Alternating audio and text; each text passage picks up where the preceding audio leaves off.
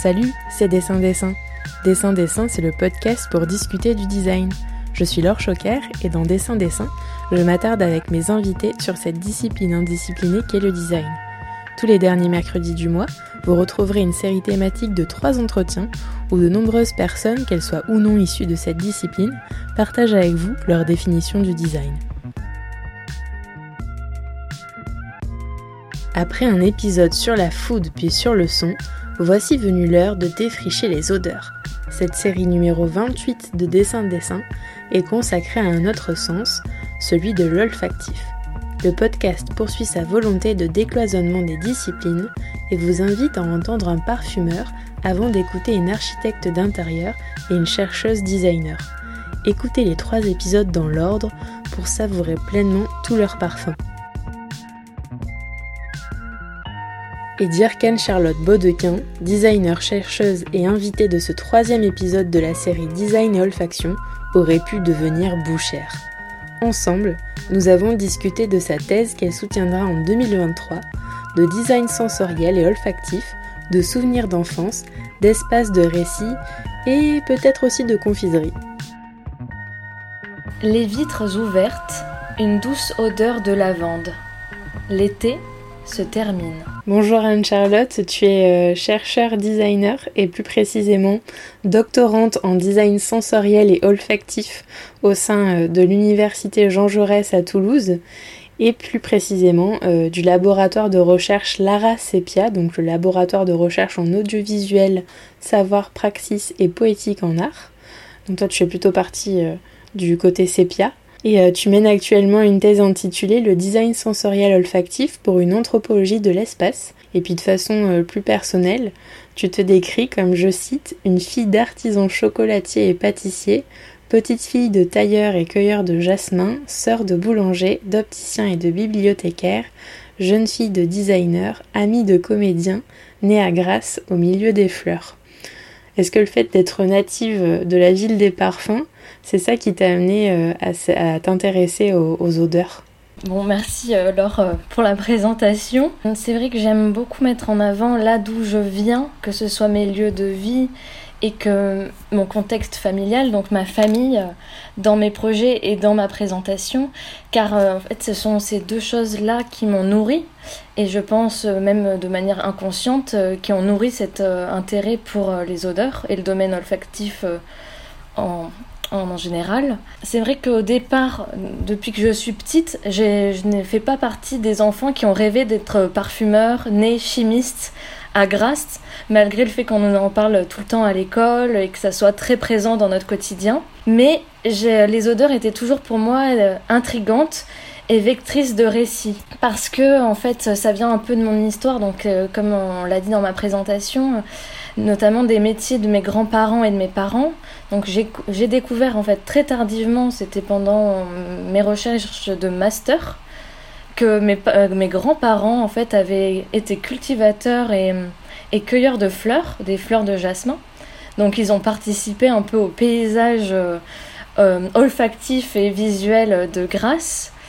Mais euh, je n'ai pas de, photos, je n'ai pas de récit de cette période-là, donc c'est purement conscientisé et dans mon histoire personnelle et ancré dans mon corps, je pense. Et de manière plus euh, véritable, réelle, voilà, réelle, mes parents, eux, étaient euh, confiseurs quand j'étais enfant, donc ils fabriquaient des, sirops des confitures à base de fleurs. Donc j'ai vécu une grande partie de mon enfance dans le laboratoire de production de mes parents, avec ces odeurs bien caractéristiques, des fleurs qui sont en train de cuire, le sucre, euh, des machines à étiqueter, le scotch. Je m'amusais sur les, dans les, sacs de sucre, enfin une enfance un peu particulière. Et toute la journée, le soir, mes parents étaient, sont passionnés par leur métier, donc euh, en parlaient sans cesse, parlaient beaucoup des odeurs, du goût et euh, nous interroger avec mon frère euh, notamment sur tout ce qu'on mangeait, qu'est-ce qu'on goûtait, quelle senteur ça avait, quelle saveur, même euh, au niveau de la couleur. Donc en fait, ce sont tous ces mélanges sensibles que j'ai pu partager dans mon éducation, observer et pratiquer, qui, je pense qui ont guidé et poussé cette quête hein, de la sensibilité olfactive. Et plus personnellement, je sais que petite, moi, c'est les odeurs me servaient à créer des, des mondes, des mondes un peu imaginaires, des sortes de, je m'imaginais des espaces, des espaces de récits. Quand je rentrais dans des lieux, je ne voyais pas le lieu, je, je voyais ce qu'il y avait dans ma tête grâce à l'odeur. Et notamment, ça me rappelle une anecdote qui, euh, quand j'étais petite, j'ai annoncé à mes parents que je voulais devenir bouchère. Et mes parents ils ne comprenaient pas parce qu'on était presque végétarien. Donc ils, se disaient mais est-ce qu'on lui a pas donné assez de viande? Est-ce que c'est à l'école qui lui monte la tête? Etc. Et en fait moi je voulais simplement devenir bouchère parce que je trouvais que la boucherie sentait très bon. Et je n'avais pas du tout mis ça sur le métier, sur sa pratique. Je voulais juste vivre dans cet environnement olfactif. Et je pense que ça vient de là, euh, mes questions euh, sur euh, l'espace et l'environnement. En fait, depuis toute petite, je m'interroge sur qu'est-ce que ça sent, comment ça sent, la, diffusion, et mais surtout qu'est-ce que ça raconte. Et le premier déclic conscient, parce que là tout ça c'est inconscient et je m'en rappelle maintenant, mais c'est pendant mes premières années ma première année de licence, il nous fallait proposer un projet quelconque, et moi j'ai proposé une lampe qui diffusait des odeurs pour se calmer, se dynamiser, euh, se concentrer ou simplement pour que ça sente bon dans notre bureau. Donc déjà là, je questionnais cette dimension olfactive dans un projet en touchant le corps, donc le senteur, et aussi l'espace, comment elle se diffuse. Alors, c'était euh, très précaire hein, parce que ma manière de diffusion, c'était d'insérer de l'encens dans le tube de la lampe. Donc ça ne fonctionne pas très bien. Mais déjà, j'avais ces questionnements-là. Et euh, après, plus tard, c'est là où j'ai construit mon projet professionnel. C'est quand je suis rentrée euh, à l'Institut supérieur couleur image design de Montauban, où j'ai pu choisir l'option design sensoriel et alimentaire. Et là, j'ai commencé l'écriture de mon mémoire de master qui était la poétique de l'olfaction pour le design de matière. Et ce qui est rigolo, c'est que maintenant j'enseigne là-bas en tant que doctorante euh, à terre euh, des, cours de design euh, olfactif et des cours euh, pour les licences. Merci pour, pour tous ces détails-là. On comprend bien qu'effectivement, tu as été bercé par les odeurs dans ton enfance et que ben on va, on va en discuter, mais c'est vrai que forcément, c'est un sens qui l'odorat qui est aussi lié au goût. Et toi, c'est quelque chose que tu as beaucoup exploité et que tu exploites encore. Donc voilà, ça doit être assez challengeant, je me doute, de devoir enseigner ça euh, désormais euh, à des élèves, quoi. C'est un peu. Euh, ça va être une expérience, ça va être ma première année où je vais enseigner ce cours-là en, design olfactif. Et j'ai la chance d'avoir fait un partenariat avec un parfumeur, Pierre Bénard, qui son entreprise c'est Osmo Art, qui va faire aussi une intervention sur tout ce qui est le métier du parfumeur euh, lui, il travaille notamment dans des, euh, dans des spectacles, donc la diffusion olfactive dans des spectacles ou dans des musées. Donc il va pouvoir aussi présenter cette partie-là aux étudiants avec les dispositifs et sa méthode de travail. Et moi, je vais essayer de recadrer du côté du design sensoriel et olfactif et essayer de faire quelque chose avec eux. Super, ben écoute, euh, beau, beau défi, beau défi. Pour bien euh, distinguer ton travail de celui d'Alexandra, euh, qui était euh, interviewée dans un précédent épisode de cette série sur le design et l'olfaction, et qui, elle, est architecte d'intérieur, j'aimerais que tu nous précises ce qui se cache derrière le mot espace pour toi dans le cadre de ta thèse, parce que je reprends le titre de ta thèse, hein, c'est Design sensoriel olfactif pour une anthropologie de l'espace. Donc si je comprends bien, toi tu rapproches ce mot de celui d'environnement, ce qui en fait en fait euh, quelque chose de très très large. Alors moi je connaissais pas le travail euh, d'Alexandra, je l'ai découvert juste avant notre, euh, notre réunion d'aujourd'hui, mais je trouve qu'il y a des similitudes dans son approche théorique et la mienne, notamment du fait déjà de prendre en compte le matériau odeur dans la création, dans la conception, et aussi de, le, de déstabiliser et de reconfigurer les conventions olfactives c'est le remettre en avant et au goût du jour. Donc elle, elle le fait du côté de l'architecture d'intérieur, alors que moi je le fais plutôt du côté du design, design sensoriel, euh, pour le développer comme ça. Donc euh, cette question de l'espace, et moi, elle est rattachée à l'expérience sensorielle l'expérience olfactive, notamment sur les écrits de Joël Cando et David Le Breton, qui sont des anthropologues, qui témoignent de la nécessité d'une interdisciplinarité en fait dans la compréhension sensible du monde. Donc fusionnant des méthodes anthropologiques, donc la relation entre le corps, donc l'humain, et l'espace, donc son environnement, l'espace global de manière large, où le corps et son, ses sens, comment il se perçoit et comment il va percevoir l'environnement. Le corps et aussi toutes ces questions sociales, évidemment, que peut engendrer l'odeur dans un espace, et des méthodes un peu plus expérimentales, comme des relevés, euh, des notations, ou des couleurs, ou des relations, en tout cas avec d'autres sens, des correspondances. Donc en fait, c'est pour ça que aussi mon, ma thèse s'appelle Design sensoriel olfactif c'est parce que je veux pas réduire l'olfaction à, tout seul en fait. Je veux qu'il soit relié euh, à tous, euh, à l'ensemble des autres sens parce qu'il est, euh, dépend des multiples facteurs. Je sais que beaucoup de personnes disent que c'est design olfactif parce qu'ils veulent mettre en avant l'odeur avant tout. pour ma part, l'envie est plutôt de réintégrer l'odeur dans des projets sensoriels et ne pas l'oublier, mais, le, mais pas le mettre en avant non plus. Oui, et cette question de l'espace aussi, elle touche donc David Le Breton qui a mis en place un terme qui s'appelle l'osmologie, le concept d'osmologie, qui en fait, euh, l'espace prend forme dans la perception par l'olfaction. Donc c'est pour ça que l'espace il est vu plus largement parce qu'il est vu par le sens et pas par une notion euh, cadrée ou bâtie. C'est vraiment au niveau sensoriel. Et euh, c'est un territoire, une surface en fait. Oui, c'est vrai qu'avec Alexandre. Pardon, c'est vrai qu'avec Alexandra, euh, justement, je l'ai eu, euh, je l'ai eu hier en interview. Donc c'est bien pour, euh, pour faire des correspondances avec toi, mais on parlait des lieux qui sont anosmiques. Donc voilà, c'est bien que tu complètes, que tu complètes le propos avec ce que tu viens de dire sur, sur ce théoricien. Oui, c'est ça, c'est intéressant. Après, je trouve ça intriguant des lieux anosmiques. Comment ça se fait alors que les matières de, de conception sentent elles-mêmes donc c'est assez intriguant. Je sais qu'on on a, on est passé dans une ère de, de tout désodoriser pour éviter que les, euh, la ville sente, les espaces sentent, mais on a désodorisé en parfumant. Donc finalement, est-ce qu'il y a anosmie Je ne sais pas. C'est une bonne question. Et pour revenir, oui, voilà, sur le terme d'espace, un peu plus dans ma thèse, euh, donc voilà, il est très large, il englobe tout, et il y a notamment cette notion de d'espace de récit qui est très intéressant, qui, me, porte, c'est le fait que les odeurs euh, puissent nous renvoyer à des, euh, à des souvenirs passés, donc à un autre espace qui est un espace passé. Elles sont aussi là pour nous, euh, ancrer dans le réel, les odeurs. Donc quand on est dans un espace, on le sent, donc c'est l'espace présent. Mais aussi, elles peuvent nous raconter des histoires, et c'est les espaces de récit. C'est comme ça que je procède, et c'est là aussi que je je mets en place quelques projets dont on verra un peu plus tard.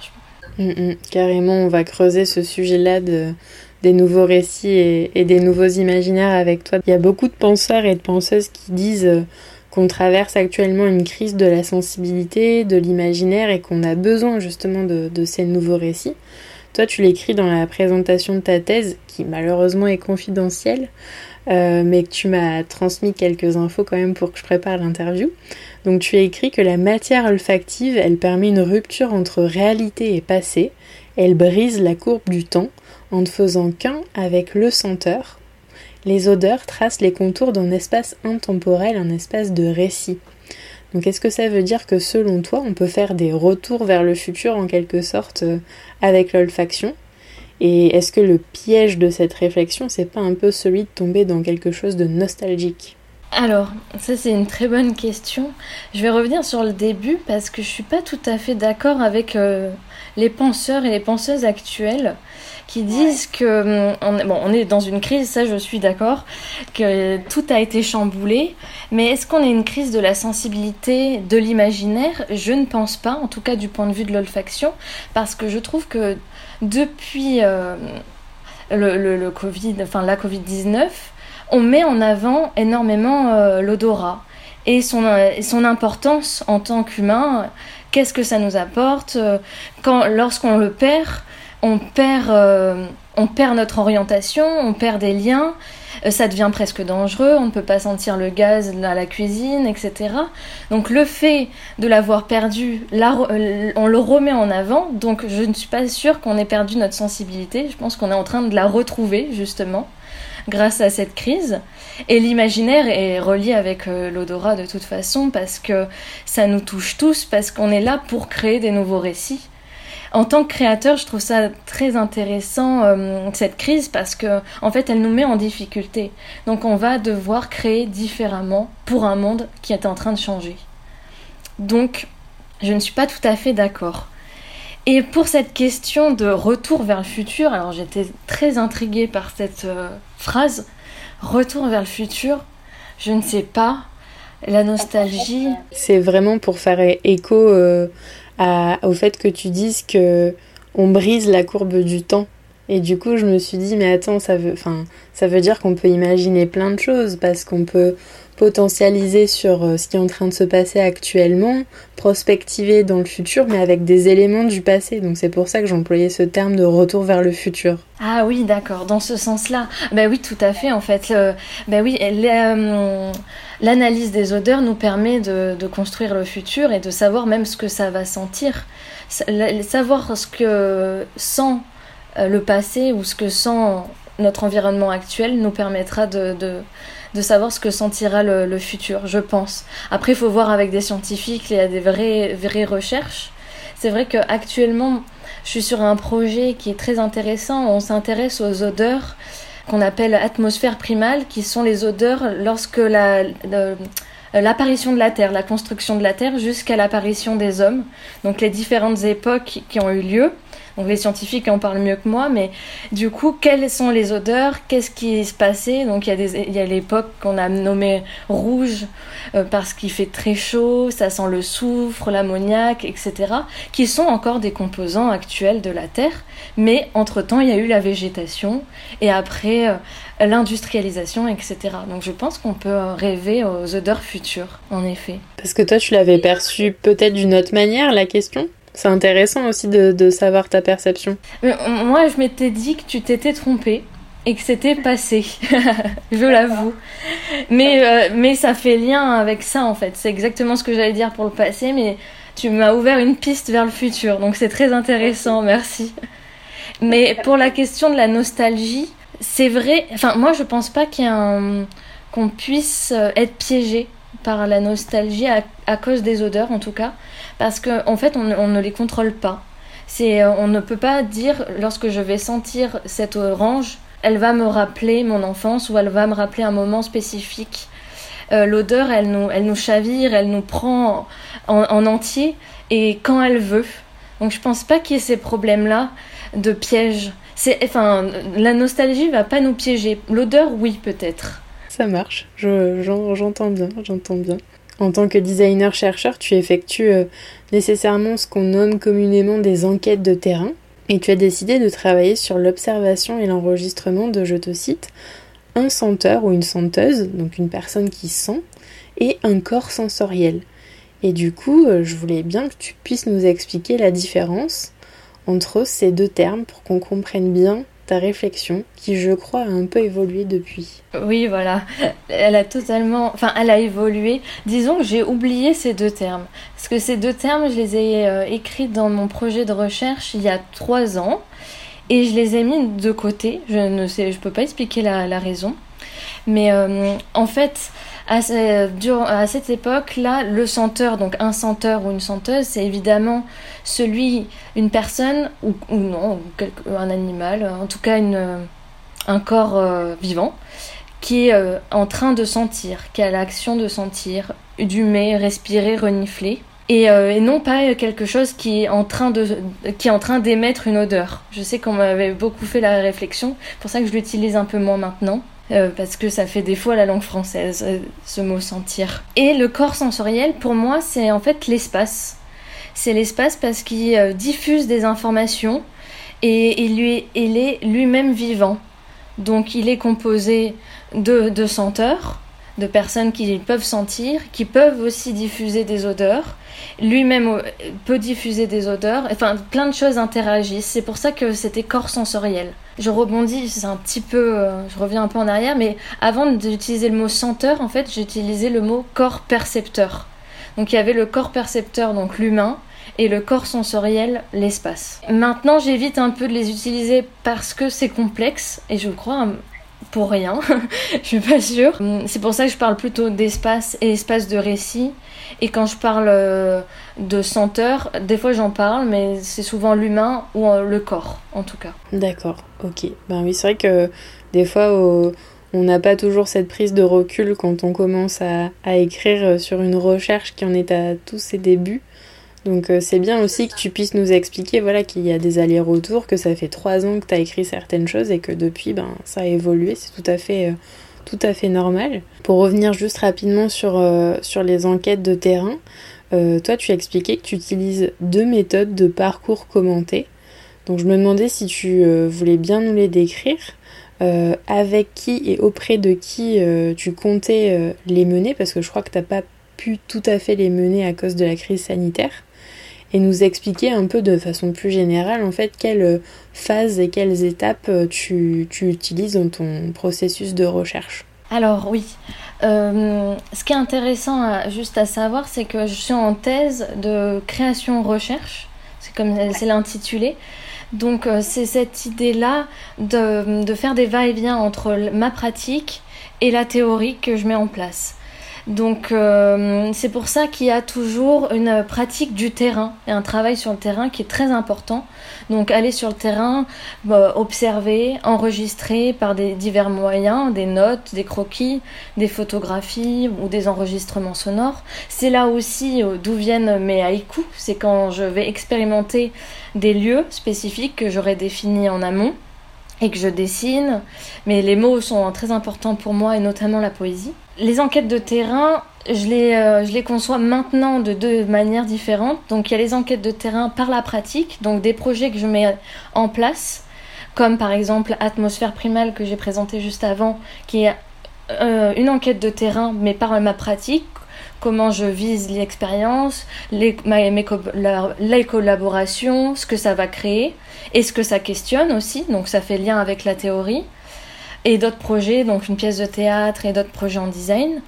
Et d'un autre côté, il y avait aussi ces enquêtes de terrain, euh, de parcours commenté que j'avais mis en place au tout début de ma thèse et que j'ai pas, voilà, j'ai pas de résultats pour le moment, mais je vais les remettre euh, à jour. Donc elle s'était divisée sous deux formes. Une forme, on va dire, un peu plus classique. Je sélectionnais euh, un endroit, un environnement spécifique, donc ça pouvait être un jardin ou un quartier dans une ville ou dans une campagne. Et je prenais quelqu'un avec moi et je lui posais plein de questions au niveau sensoriel et notamment olfactif et je prenais des notes. Et cette personne aussi devait prendre des notes sur son croquis par le dessin notamment, si elle avait une pratique du dessin, si elle avait une pratique du mot, par des mots. Et c'était un va-et-vient comme ça euh, au niveau du parcours commenté. une autre enquête, c'était euh, un peu plus à distance je l'ai appelé carte mentale. C'était en fait l'idée de collecter des, souvenirs et des histoires d'un lieu qui a changé. Et là, l'idée, c'était de. Donc, il faudrait que je retourne voir mes grands-parents et mes, mes, oncles et mes tantes qui ont, eux, connu les paysages de Grasse lorsqu'il y avait euh, des fleurs partout. Maintenant, ils sont en train d'en replanter, donc peut-être ça va leur faire plaisir. Et de les questionner sur qu'est-ce que ça sentait, à quoi ça ressemblait, est-ce que ça change, est-ce qu'ils sont nostalgiques, voilà, comment ils voient l'espace en, changement et qui me racontent des petites anecdotes de, de ces lieux-là. Donc voilà, c'était les, les, deux, enfin, ces trois parties importantes de ma thèse. Et ah oui, je reviens sur la première partie. Donc moi, quand j'expérimente toute seule, ce que j'aime bien faire, parce que j'expérimente mes parcours commentés. Le, premier avec les croquis, les dessins, lorsque je guide la personne, j'ai pas pu le faire à cause de la crise sanitaire, mais je le fais moi personnellement. Donc je prends des notes, je fais des haïkus, j'ai des croquis, et après je le construis des, cartographies qui deviennent en fait un langage. Donc je dessine le lieu de manière euh, spatiale, géographique, et je, rajoute euh, des petites notes personnelles, donc des odeurs, des mots, des poèmes, des couleurs aussi, j'aime beaucoup. J'ai bien envie maintenant que ça soit une cartographie numérique pour intégrer des sons, parce que j'aime beaucoup cette complémentarité euh, sensorielle pour euh, ma création. Super, ben c'est euh, C'est un bon résumé, puis c'est très clair la façon dont tu nous as expliqué justement toutes tes méthodes, donc merci de partager ça avec nous. Et est-ce que, du coup, toutes ces méthodes, parce que souvent on parle beaucoup de recherche-action, et je voulais voilà euh, que, enfin, que tu nous dises ce que tu penses de ce thème et comment toi tu te positionnes par rapport à cette forme de recherche-là. Alors la, recherche-action, c'est différent de la recherche-création du fait qu'elle soit rattachée notamment euh, en fait, la recherche-action est rattachée notamment au parcours, et, euh, au parcours commenté. Il y a ce lien-là de retranscription et de notation. Alors que la recherche-création, dans lequel euh, mon laboratoire appuie et met en place énormément de séminaires et veut nous, nous guide en tant que doctorant, implique plus de création personnelle et donc de pratique et de mise en projet professionnalisant en fait, qui est rattaché à notre recherche. D'accord. Bah merci pour cet euh, éclaircissement parce que je t'avoue que c'est pas toujours euh, super euh, précis toutes les subtilités qu'il y a dans, dans le monde de la recherche. Donc je pense que c'était important de, de faire ce mini focus. Donc toi tu on l'a on a dit juste avant hein, tu interroges les nouveaux récits et ce corps sensoriel dont on a parlé. Donc de façon assez logique, tu nous l'as dit quelques tu l'as un tout petit peu évoqué juste avant, ben, tu t'es tourné vers le théâtre. Et oui, forcément. En 2018, euh, avec la collaboration du metteur en scène et écrivain Mathieu Regnault, j'espère que je n'écorche pas son nom, Mathieu Regnault, euh, une pièce de théâtre sensorielle olfactive intitulée Enquête de sens, la rencontre, qui met en scène euh, les cinq sens comme les personnages principaux de cette pièce. Donc Anne-Charlotte, est-ce que tu veux bien nous en dire un petit peu plus sur ce projet et surtout euh, comment il est en train d'évoluer et où est-ce qu'on pourra peut-être le découvrir prochainement? Ça, c'était mon premier projet euh, euh, au tout début de ma thèse. Donc le théâtre, c'est un, un, lieu que j'expérimente énormément et j'ai une affinité avec cet endroit parce qu'il permet d'expérimenter plein de choses du point de vue du corps, de la scénographie, donc de l'espace, et aussi d'avoir des résultats avec les spectateurs assez rapidement. Donc c'est vraiment intéressant et j'avais la chance de, connaître ce metteur en scène et des comédiens. Donc euh, l'idée c'était euh, dès le départ en fait du projet, c'était de partager une expérience olfactive, ce qui impliquait en fait la diffusion dans une salle euh, de spectacle.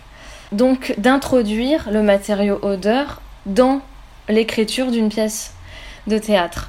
Donc le metteur en scène et écrivain a écrit cette pièce de théâtre exprès. Donc on a tous les deux mis en place euh, euh, les contours de la dimension olfactive et de l'écriture, même s'il avait, il était libre au niveau du récit et du déroulement de l'histoire, mais il y avait quelques points clés qui étaient comme euh, le sens de l'odorat devait être sollicité que progressivement, être diffusé rarement, cinq fois maximum, pour marquer des moments importants de la pièce de théâtre l'odeur en fait devait être comme un, signal d'alerte, un danger qui s'approche.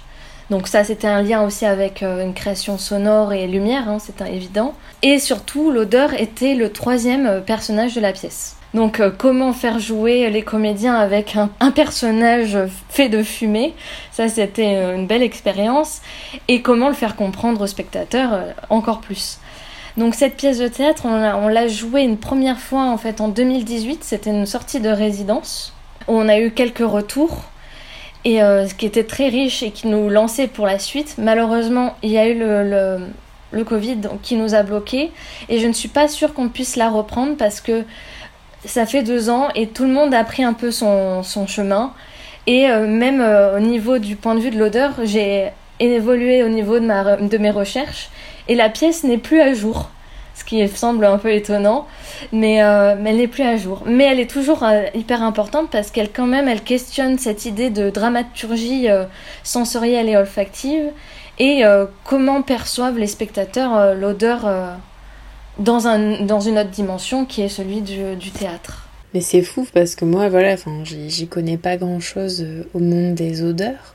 Et je me dis, comment ça se fait que tu constates que c'est plus d'actualité cette pièce de théâtre? Hum, Au niveau de, de, l'écriture, enfin, et en fait il faudrait la, la réécrire. En fait on pourrait regarder, garder le concept, mais euh, enrichir euh, l'odeur n'est pas encore assez présente visuellement. Là je parle même pas au niveau de du ressenti de, et de l'olfaction, mais visuellement, elle ne fait pas encore assez lien avec les autres sens. Donc il y a un retravail d'écriture dont on n'est pas encore prêt. Parce que oui, juste pour faire un peu l'histoire de, cette pièce de théâtre, c'est l'histoire en fait de deux agents, donc il y a l'agent Max et le détective Lucien Larocque, qui sont à la recherche d'un troisième personnage, qui est Aristote, et qui n'est jamais visible sur scène. Aristote, un peu clin d'œil parce qu'il a fait énormément d'écrits euh, sur l'olfaction et les cinq sens. Et euh, en fait, les seules traces de ce personnage, qui est le criminel, c'est cette odeur et les indices qu'elle dépose, parce que Aristote est une femme, qu'elle dépose dans des lieux spécifiques. Et les, euh, tout le long, en fait, les deux personnages sont à la recherche de ce troisième et se font avoir. Et parlent aussi aux spectateurs en, en pensant que c'est eux qui manigancent tout ça, parce que le spectateur devient aussi acteur. Donc c'est assez complexe. Donc je pense qu'il y a une réécriture, mais qui serait hyper intéressante, mais peut-être plus tard, pas pour le moment. Ça marche, bon ben, affaire à suivre alors. enquête à suivre même.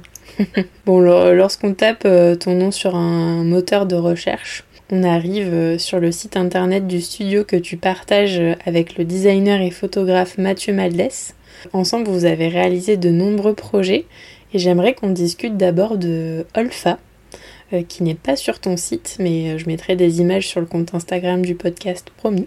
Donc Olfa, c'est un projet de recherche qui, je te cite encore une fois, vise à considérer les odeurs comme une matière à part entière dans le processus de création de nouveaux matériaux. C'est une expérimentation euh, qui s'articule sur quatre matières, la terre, la cire, le papier et le plâtre. Et puis il y a aussi le projet Estia que j'aimerais que tu partages avec nous. Donc voilà, je me demandais si tu voulais bien euh, nous raconter tout ça plus largement et aussi nous parler de ta collaboration avec Mathieu. Oui, alors Mathieu, euh, Mathieu Maldeste, lui c'est un designer d'objets et, euh, notamment photographe toulousain que j'ai rencontré en fait durant mes études à Toulouse. On n'a pas, pas fait les, mêmes licences en même temps, il est plus âgé que moi au niveau des études. Et euh, on, avait, on avait énormément échangé tout le long de nos études sur des questions du design, etc. Et on s'est perdu de vue. Chacun a fait une option différente. Donc moi, l'option euh, design sensoriel et lui plutôt euh, transdisciplinaire, qui est une option à Toulouse. Et on s'est re-rencontrés récemment, il y a deux ans. Et on s'est rendu compte qu'on avait la même philosophie du design qui est d'envisager en fait la création comme un travail de recherche, notamment sur cette dimension sensorielle et poétique des objets du quotidien. Et euh, de ce point de vue-là, on a décidé de, commencer à travailler ensemble. Donc ça, c'est le début de nos projets. Hein. Tu dis qu'il y a beaucoup de projets, mais il n'y en a pas beaucoup en réalité, parce qu'on est toujours en train de, de, se chercher, de se construire une esthétique commune. C'est très difficile de travailler à deux, parce qu'il faut s'accorder. Même si on a les mêmes paroles, on n'a pas le même visuel et même la même façon de travailler ce qui est très intéressant, mais il faut quand même s'accorder. Et aussi de définir en fait ce qu'est la création pour nous, et notamment la création en design, comment on l'envisage et comment on veut produire. Donc on fait quelques essais euh, comme euh, Olfa ou Estia ou d'autres projets qui vont arriver. Euh, on vit ensemble, donc c'est mon compagnon, donc on est tout le temps en train de travailler ensemble. Bon, ça que c'est des projets très riches et qui vont être sur la durée et qui vont donner des choses extraordinaires, j'en suis sûre. Mais nous verrons bien. Et alors, pour revenir sur Olfa, Olfa, je l'ai présenté, enfin oui, je l'ai présenté euh, lors d'un séminaire de recherche qui, euh, que j'avais organisé avec Émilie Bonnard en 2019 sur le parfum, un matériau pour la création en design, qui est l'étape 1 avant la journée d'études, qu'on a fait plus tard. Et euh, l'idée, c'était de présenter une méthode de travail et comment intégrer l'odeur dans des processus de création et notamment en design. Et nous, on s'était mis comme challenge quel projet on va mettre en place.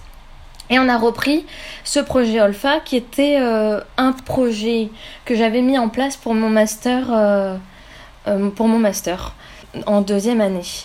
Donc c'était un projet qui questionnait l'intégration des odeurs sous différentes formes, donc des hydrolats, des huiles essentielles, des épices, des fleurs, des agrumes, dans des matériaux plus communs, la cire, euh, le plâtre, l'argile et le papier. Je l'avais oublié. Et le papier. Pour créer des objets ou en tout cas des choses, des formes pour le moment, qui sentent.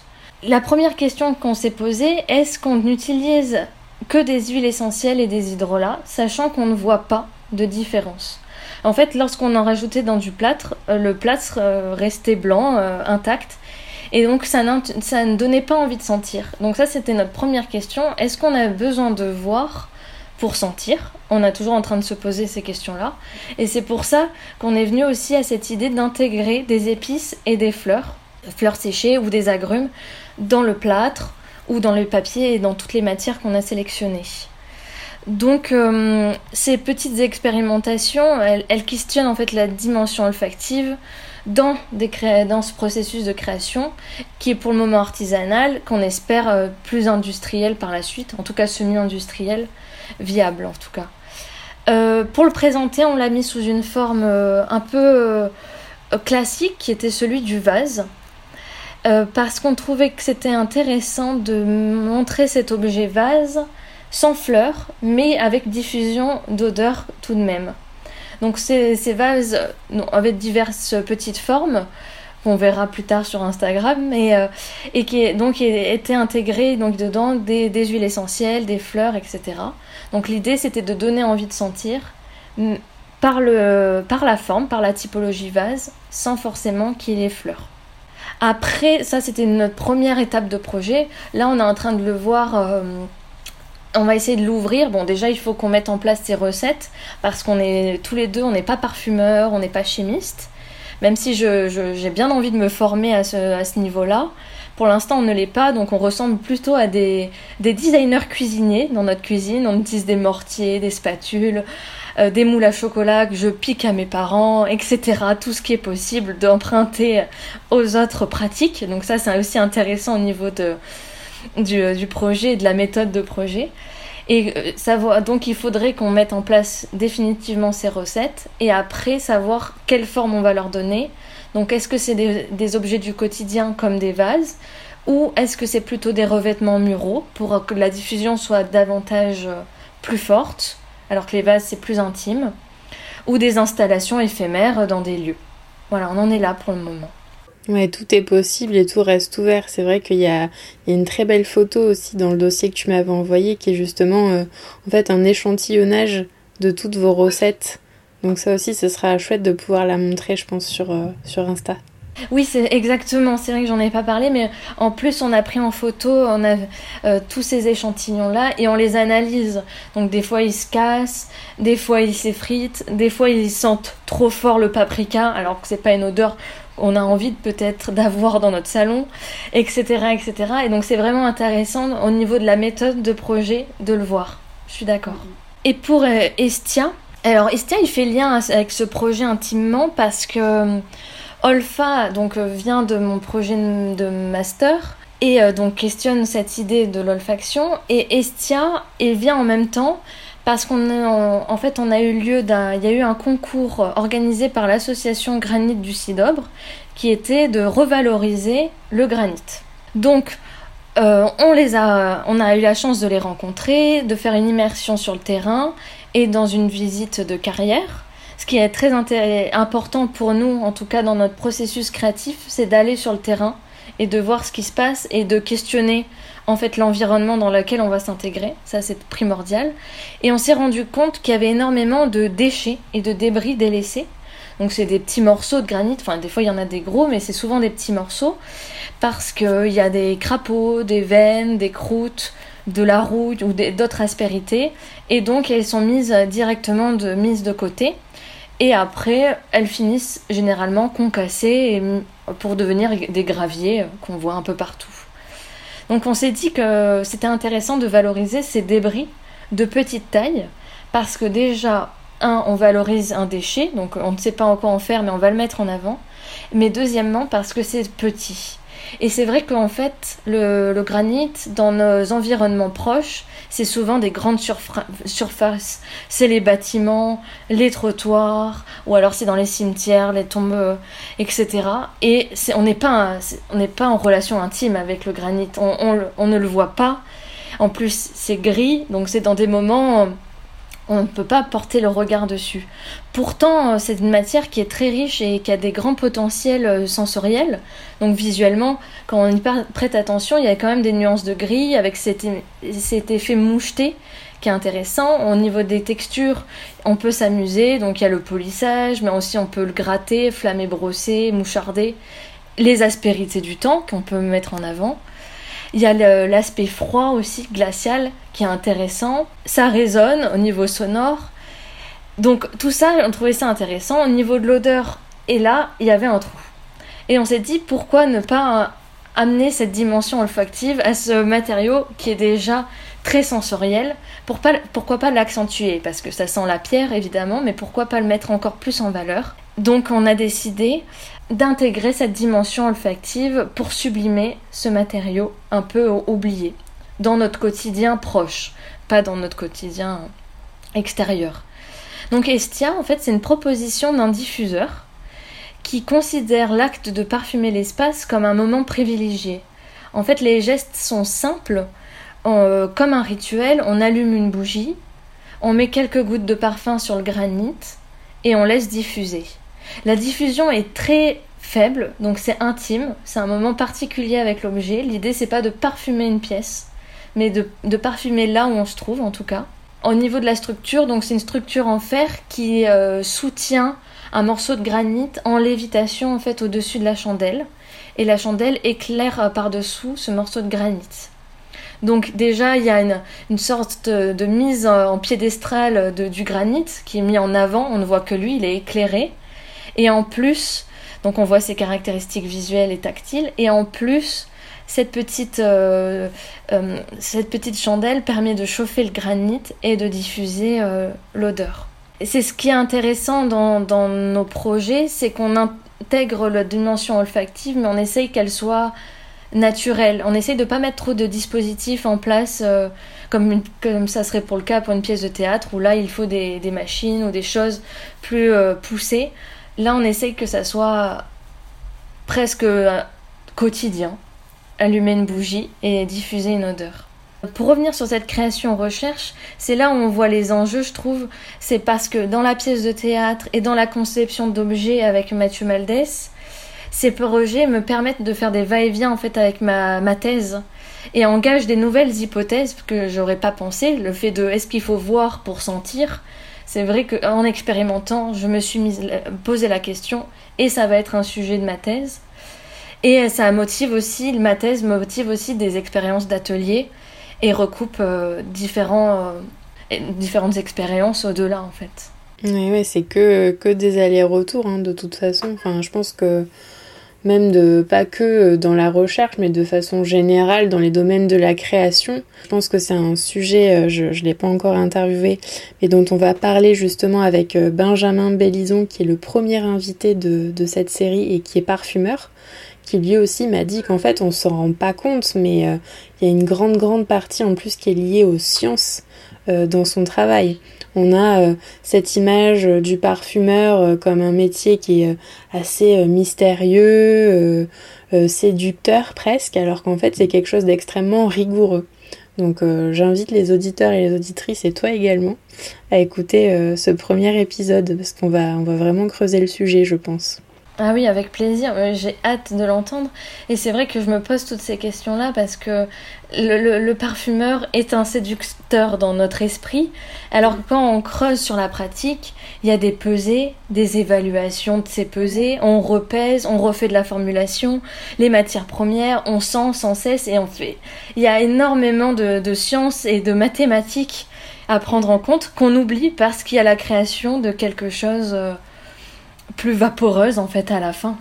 Et du coup, ben, ça fait le lien avec ce dont tu parles, qui est euh, les allers-retours en fait, sans cesse, dans la recherche quelle qu'elle soit. Et je trouve que c'est important justement de, de faire ces ponts parce que ça engage vraiment la réflexion pluridisciplinaire, je crois. Bon là, on, tu viens de partager avec nous euh, deux projets qui sont destinés euh, au public, hein, qu'on peut voir sur ton site internet, qu'on va partager.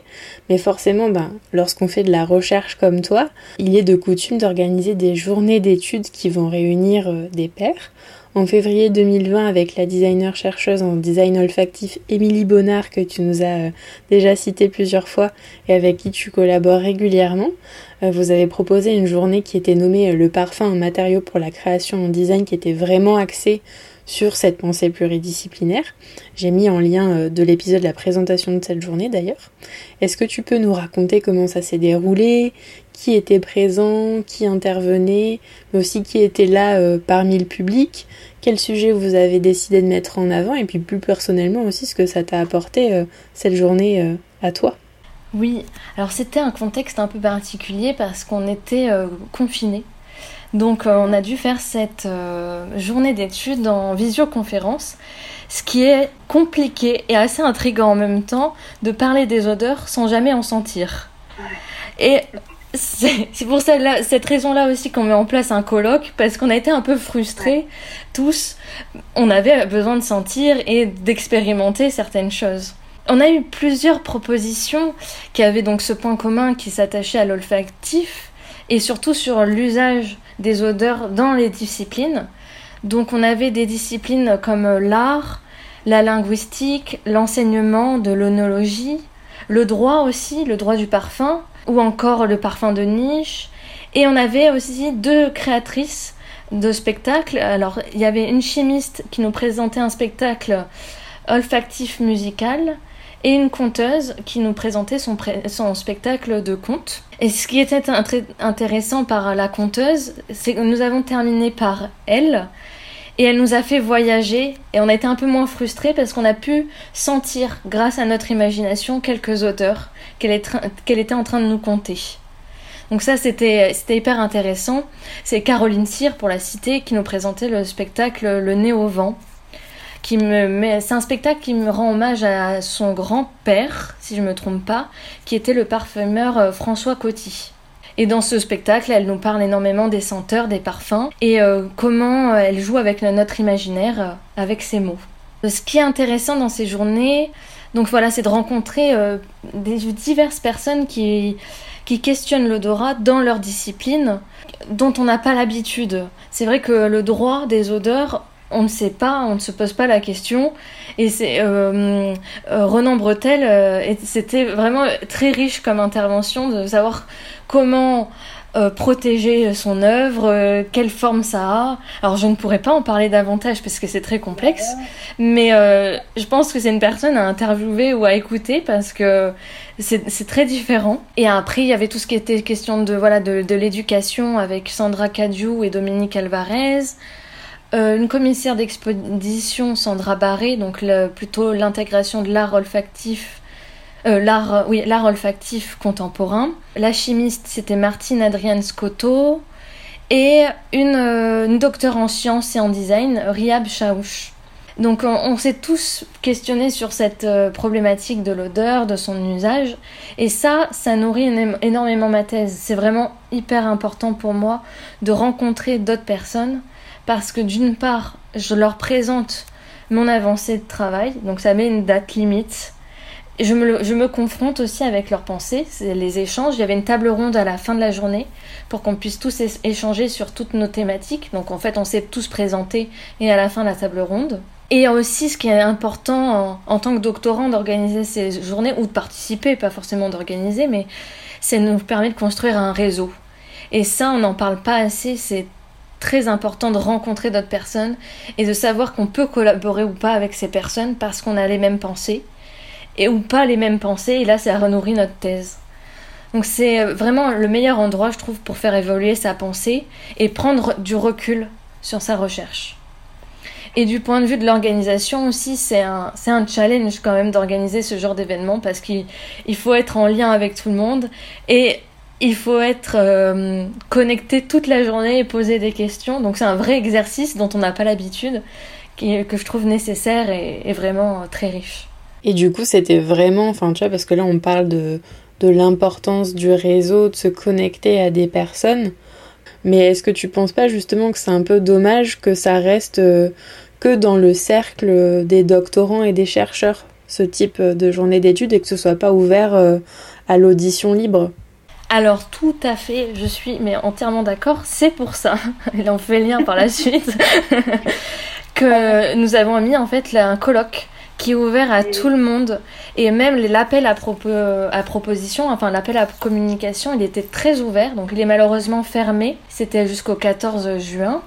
Et euh, on est ouvert au grand public, donc ce colloque il se fera à Toulouse. On espère avoir plus de personnes. Donc évidemment, les communications orales seront très pointues, puisque ça sera des chercheurs qui vont présenter leurs euh, recherches et leurs questionnements sur la thématique euh, du colloque, qui est la recherche-création en olfaction, et qui interroge notamment les métiers et les pratiques qui sont sans cesse en mutation. Et ce qui est intéressant dans ce colloque, je suis désolée du coup. Ah non mais c'est très bien, je te coupe juste pour dire que c'est un colloque qui se déroulera du 16 au 18 février 2022 et que tu organises euh, pour les jeunes chercheurs euh, à la maison de, la recherche euh, qui est à Toulouse. Donc voilà, comme tu nous l'as dit, l'appel à contribution il a été clôturé, mais tout le monde peut y participer et je me demandais même si on pouvait y contribuer encore peut-être d'une quelconque manière. Donc je te laisse continuer à nous en parler et puis répondre ensuite à mes questions. D'accord. oui, merci. Alors juste pour une petite précision, en effet, en fait, on était parti sur un colloque jeunes chercheurs. Donc c'est principalement ouvert aux, jeunes chercheurs, on leur met la priorité. Donc jeunes chercheurs, c'est doctorants ou post-doctorants ou euh, jusqu'à 5 ans après la thèse si je me trompe pas. Et on a eu on a eu beaucoup de réponses, mais pas que des réponses de jeunes chercheurs. Même si on les a mis en priorité, on a davantage de chercheurs et de professionnels. Donc on perd ce nom, on devient un colloque. Tout court. Bah, c'est bien, bien, que tu le précises. Et ce colloque, donc, euh, il, combine à la fois donc, des jeunes chercheurs, des chercheurs et des professionnels, parce que l'appel à proposition, il était divisé en deux formats. Soit on proposait une communication orale, plus classique, plus académique, donc c'était 20, c'est 20 minutes et après 10 minutes de questions. Soit on pouvait proposer une communication créative. Et là, on l'avait laissé euh, très large pour avoir le maximum euh, de possibilités. Et donc on a eu, euh, on a quatre ateliers qui vont se mettre en place, quatre ateliers pratiques dans lesquels on pourra s'inscrire pendant les journées du colloque, qui vont questionner notamment euh, graphisme, odeur, euh, aussi savoir nommer les odeurs. Et on a deux spectacles. Donc on nous a proposé deux spectacles. Un spectacle de marionnettes donc il y aura une diffusion olfactive et euh, une dame qui va nous faire des marionnettes devant nous dans l'amphithéâtre, qui n'est pas un lieu adapté, mais qui est intéressant.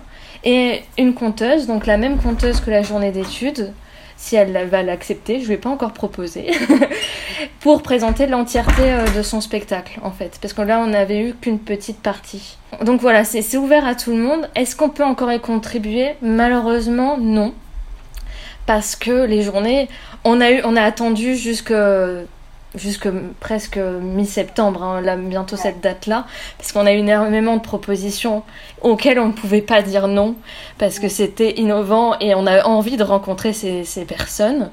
Mais là, ces journées-là vont être vraiment chargées. On va être épuisé au bout des trois jours, je pense. Et ce serait un bon épuisement. Enfin, même si, comme tu nous le disais, hein, tu as, la priorité sur les chercheurs, on est bien d'accord que. Enfin, est-ce qu'il faut s'inscrire pour s'y rendre? Comment ça va se passer?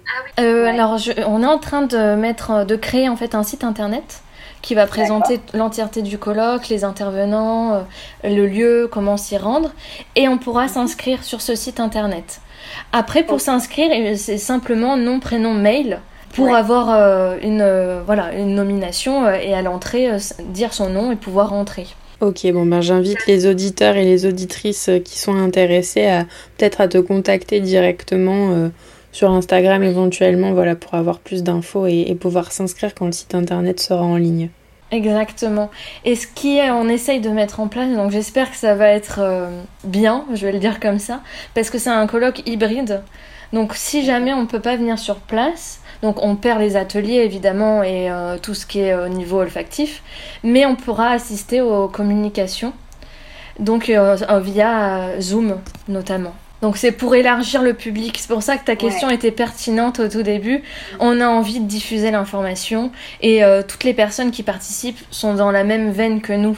On veut en parler et on veut diffuser. Et ça c'est intéressant.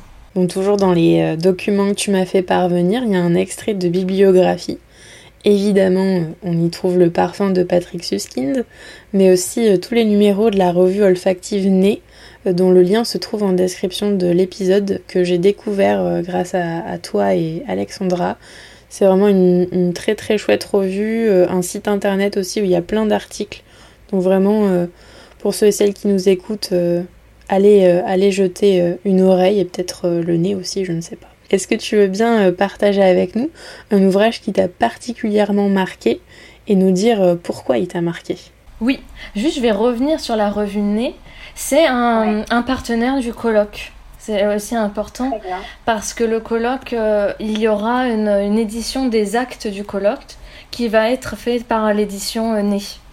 Donc euh, je les remercie vivement parce qu'ils font un travail euh, fabuleux et leurs euh, revues sont extraordinaires.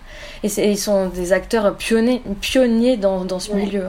Et alors pour la question, pour pas l'éviter, sinon on va revenir vers moi, j'ai longtemps réfléchi et du coup j'ai envie de présenter un, un, roman pour comme ça pour se détacher un peu des ouvrages académiques et un peu plus lourds. Et le roman s'appelle Le bureau des jardins et des étangs et c'est de Didier euh, Decoing. Et euh, c'est un roman qui m'a énormément touchée et marqué, que j'ai lu pour mon, pour mon mémoire de master, parce que la dimension olfactive est très présente tout le long du roman, et, euh, et notamment, elle ne fait pas de, il n'y a pas de distinction entre les bonnes odeurs et les mauvaises odeurs. Toutes les odeurs sont bonnes pour le récit et pour nous guider tout le long de l'histoire.